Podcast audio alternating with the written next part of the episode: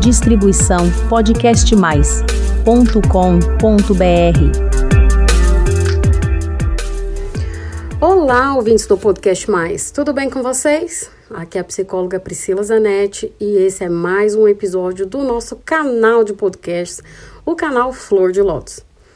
Essa semana a gente tem duas datas super importantes, dia 18 de maio. Sim, ambas no mesmo dia. De 18 de maio, a gente comemora o Maio Laranja, que é sobre a luta contra a violência e exploração sexual infanto-juvenil. E a outra data é sobre a luta nacional antimanicomial. E eu vou explicar um pouquinho para vocês dessas duas datas e o que que a segunda data especialmente foi a que me inspirou a fazer o podcast de hoje. A primeira data, né, ela é um problema, infelizmente, que a gente enfrenta aqui no Brasil com números alarmantes ainda. Mas por que que tem esse, essa data de 18 de maio? É por causa do caso da Araceli, lá de Espírito Santo, dos anos 70, salvo engano. Eu não vou contar aqui o caso, é um caso extremamente chocante, mas se você tiver interesse, é, tem um canal né, no YouTube que tem um vídeo assim muito certinho, bem explicadinho. Eu vou deixar aqui no link na descrição, que é da Jaque Guerreiro. Ela conta, né, de casos de investigação criminal, de casos não solucionados, casos misteriosos. É um canal bem bacana. Eu gosto bastante da, do trabalho da Jaque Guerreiro, ela é uma jornalista. E eu vou deixar aqui no link o link na descrição aqui desse podcast, caso você queira saber do que se trata esse caso da Araceli e por que que esse caso, né, é tão emblemático e esse 18 de maio aí ficou como o dia dessa luta nacional contra a exploração e violência sexual infanto-juvenil. E o dia 18 de maio, como a luta antimanicomial, essa data aí, ela também veio por uns, alguns marcos históricos. E por que, que é importante a luta antimanicomial? Muita gente ela acha que é errado fechar os, os, os, hospitais psiquiátricos, os antigos hospícios, né, como as pessoas diziam, porque essas pessoas ficam sem atendimento, etc. Mas, na verdade, né, qual que é a história aí por trás de tudo isso? Antigamente, né, os hospitais e os hospitais psiquiátricos, eles não eram para tratamento somente cuidados dessas pessoas portadoras de sofrimento mental. Muito pelo contrário, era um lugar, muitas vezes um depósito de pessoas que não eram benquistas pela sociedade. E haja vista, né, o caso, um caso super emblemático que temos aqui no Brasil, que tem documentário e tem um livro incrível da Daniela Arbex, que se chama Holocausto Brasileiro. Vou deixar o link aqui na descrição também do documentário completo, caso você queira saber. Mas foram mais de 60 mil mortes aqui em Barbacena, em Minas Gerais. Para vocês terem uma ideia né, do como que era o tratamento nos hospitais psiquiátricos. E olha, você pode pensar, ah, é uma coisa muito de antigamente, isso não é, não existe mais. Não é bem assim. Infelizmente, né, até recentemente a gente via isso acontecer ainda nos hospitais. E a gente tem aqui uma política nacional dentro do SUS muito maravilhosa, né, com os CAPs, com as residências terapêuticas, com outros tipos de atenção para as pessoas que sofrem de transtornos mentais de maneira grave e que podem ter atendimento humanizado, um atendimento realmente como deve ser. E o que, que isso tudo tem a ver com o título que eu coloquei? Você deve estar se perguntando, né? Por quê? Ah, você tem vergonha de fazer terapia e veio com essa história toda aí de manicômio. Porque, sim, muita gente ainda hoje tem vergonha de ir ao psicólogo e de fazer psicoterapia, justamente porque o trabalho do psicólogo e do psiquiatra ainda é associado a essa visão a essa visão de loucura, a visão de doença, a visão de pessoas que estão simplesmente desajustadas da sociedade, pessoas que devem ser é, medicadas e que são pessoas totalmente desequilibradas, pessoas que são perigosas, criminosos, pessoas que na verdade deveriam né, ser excluídas do convívio social. E então é por isso que eu fiz toda essa introdução histórica sobre a questão da luta antimanicomial. Então é muito estranho, né, que a gente pense, nossa, como que as pessoas têm vergonha ainda de ir na terapia? Ah, isso não acontece mais, imagina, é normal ir na terapia, tanta gente vai na terapia, vários psicólogos, né, estão dando entrevista, ainda mais depois da pandemia. Imagina que ainda tem gente que tem vergonha. Tem sim, muita gente tem vergonha, muita gente tem preconceito. E muita gente, por exemplo, adolescentes, crianças, tem dificuldade de ter acesso a um serviço de um psicólogo justamente porque os pais não acham que é necessário. Ah, é frescura. Ah, na minha época se resolvia é, com ocupação. Isso é falta do que fazer. Isso é falta de uma boa surra. Enfim, é, muitas coisas a gente ouve a respeito disso quando se trata de criança e adolescente. E quando se trata de adultos, não é diferente. Muitas pessoas têm vergonha de falar que vai procurar um psicólogo e deixam de procurar. Deixam de procurar o psicólogo, às vezes tem acesso gratuito, né? Empresa, a sua empresa às vezes oferece um serviço bacana e é online. Ah, mas eu trabalho home office. Ah, mas minha família vai saber. Como é que eu vou virar e falar para minha família que, ah, eu sou, tô fazendo terapia? Como é que eu vou explicar isso? Como é que eu vou dizer que eu tô no psicólogo, eu tenho vergonha, né? Porque tem esse preconceito. E aí, eu vou te dar alguns caminhos possíveis e eu vou trazer alguns insights para que você compreenda o que, que é o trabalho do psicólogo e, de fato, o que, que a gente faz.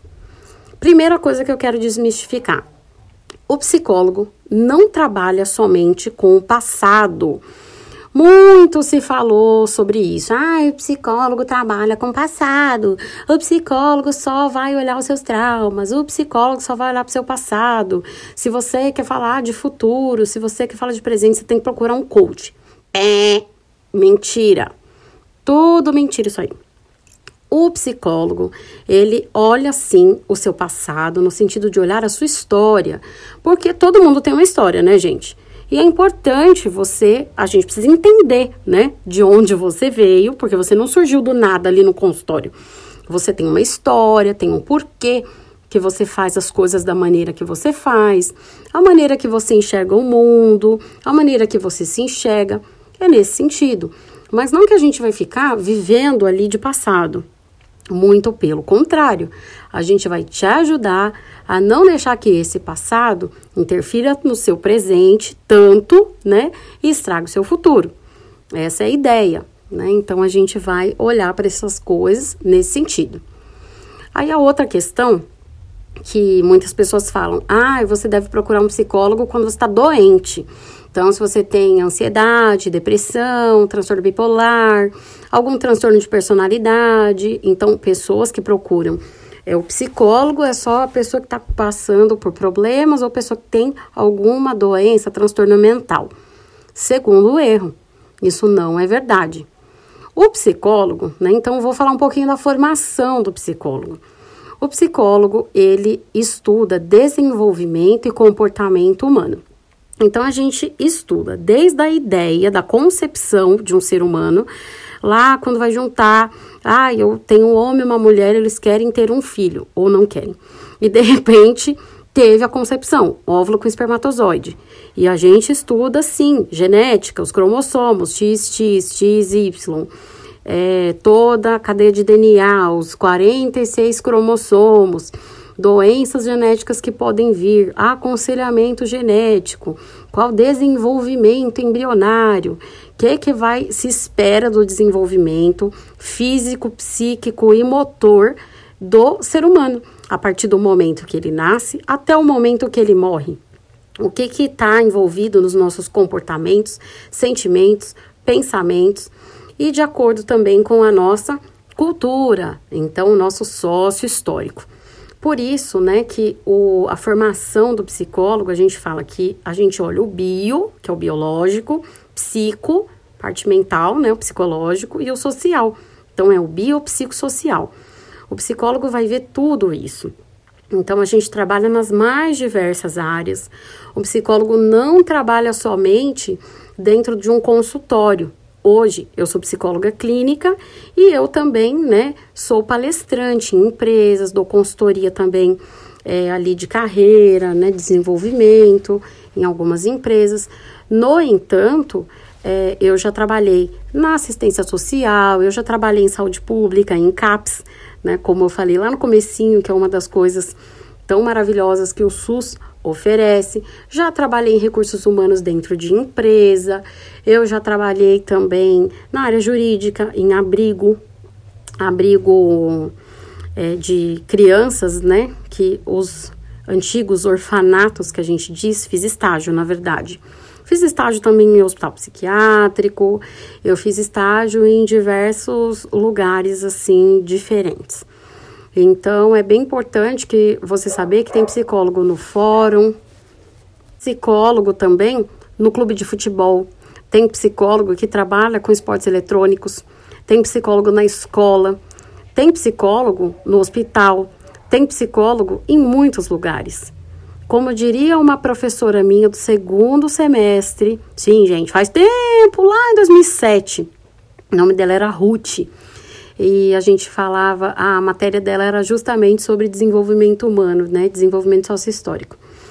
E psicologia sociohistórica.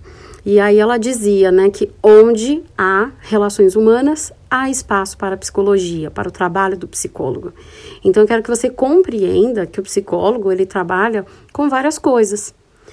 Você sabia, inclusive, que tem uma área da psicologia que trabalha somente com futuro, pensamentos positivos, atenção concentrada e como você pode trabalhar né, atenção plena e felicidade, que é a psicologia positiva.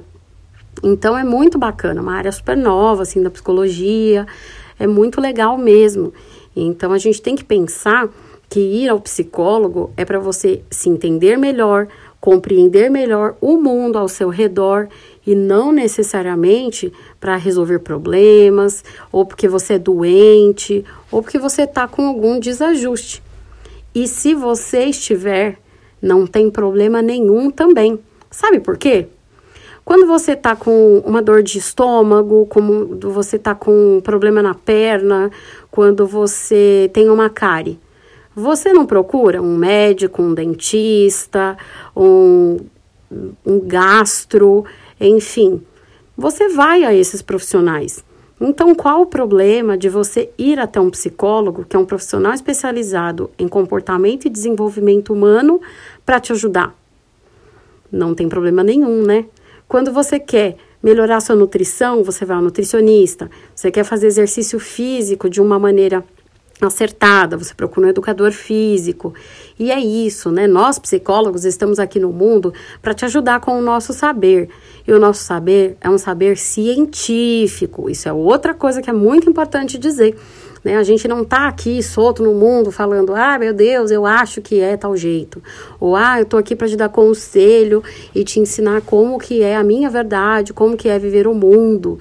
Eu vou te modelar. Não, não é nada disso, né? Nós temos um saber científico que vai ajudar com certeza, né, que vai te auxiliar nesse processo de compreender melhor as próprias emoções, os próprios sentimentos, os próprios pensamentos, os próprios comportamentos e assim viver de uma maneira mais leve, mais feliz, mais saudável, estar mais satisfeito com a própria vida. É esse o caminho, né, do psicólogo. É, é isso que, que a gente faz. No geral, né, é, o nosso trabalho é esse. Independente da área que a gente tiver, é esse o nosso trabalho. Então, assim, eu acredito de verdade que assim como ao longo dos anos, né, tomar banho não era normal, né, tomar banho todos os dias, há uns séculos atrás. E hoje é impensável você não tomar banho todos os dias. Escovar os dentes, passar fio dental, é uma coisa que também não se sabia. Simplesmente apodrecia os dentes, caía, arrancava, as pessoas achavam que era natural. Descobriu-se que não, né? Que se a gente cuidar, tiver essa profilaxia, você vai viver com seus dentes muito bem, obrigada, até a sua morte, né? E tá tudo bem. E a mesma coisa da saúde como um todo, você trabalhar de forma preventiva, entre outras coisas.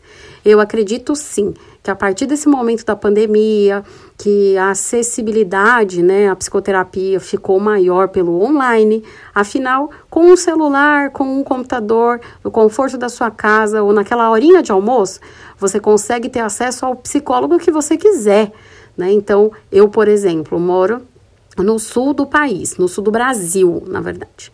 Né? Não sei de onde você está me ouvindo, porque eu sei que eu tenho ouvintes no mundo todo.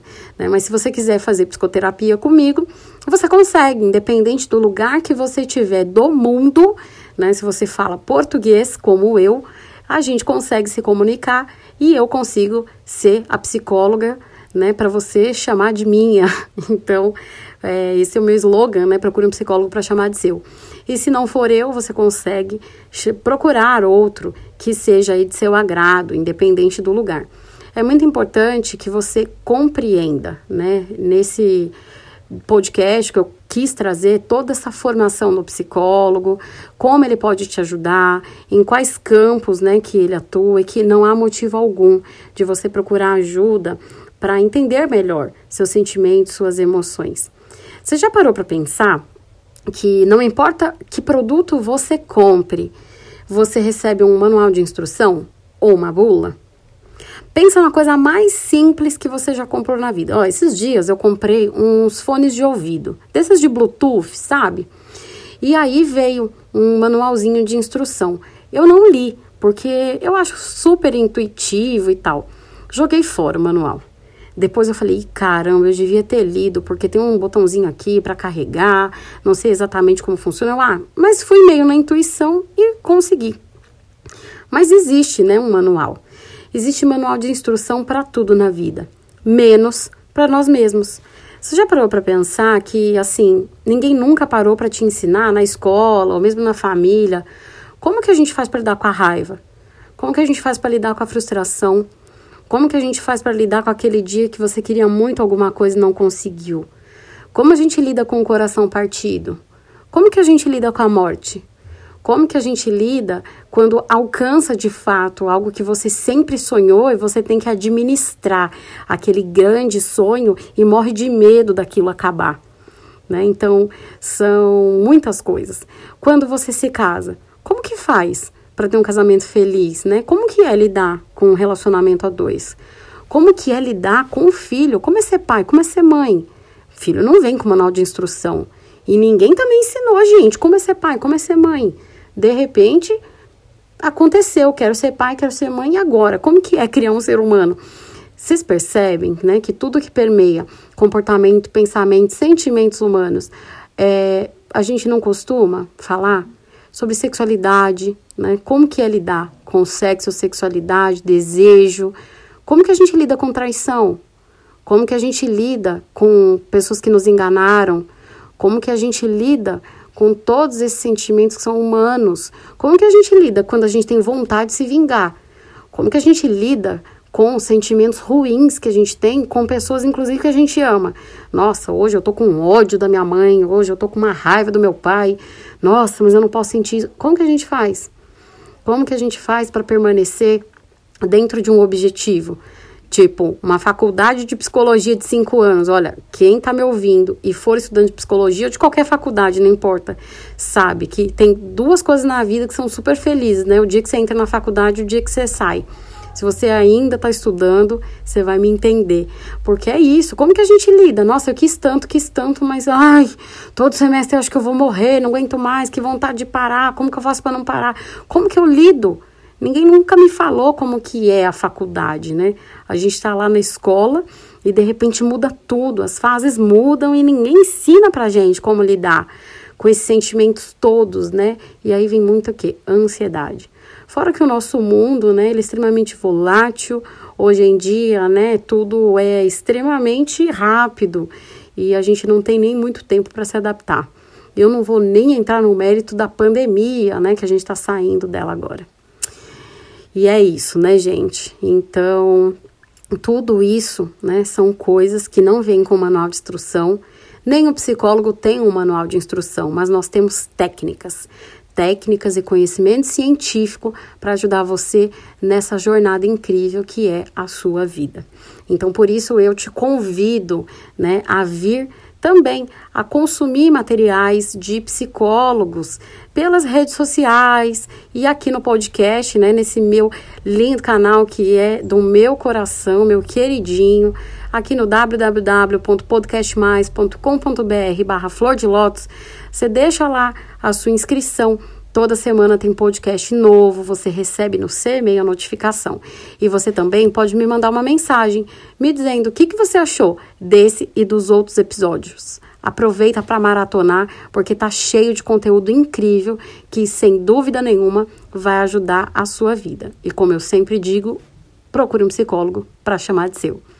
Um beijo e até o próximo episódio.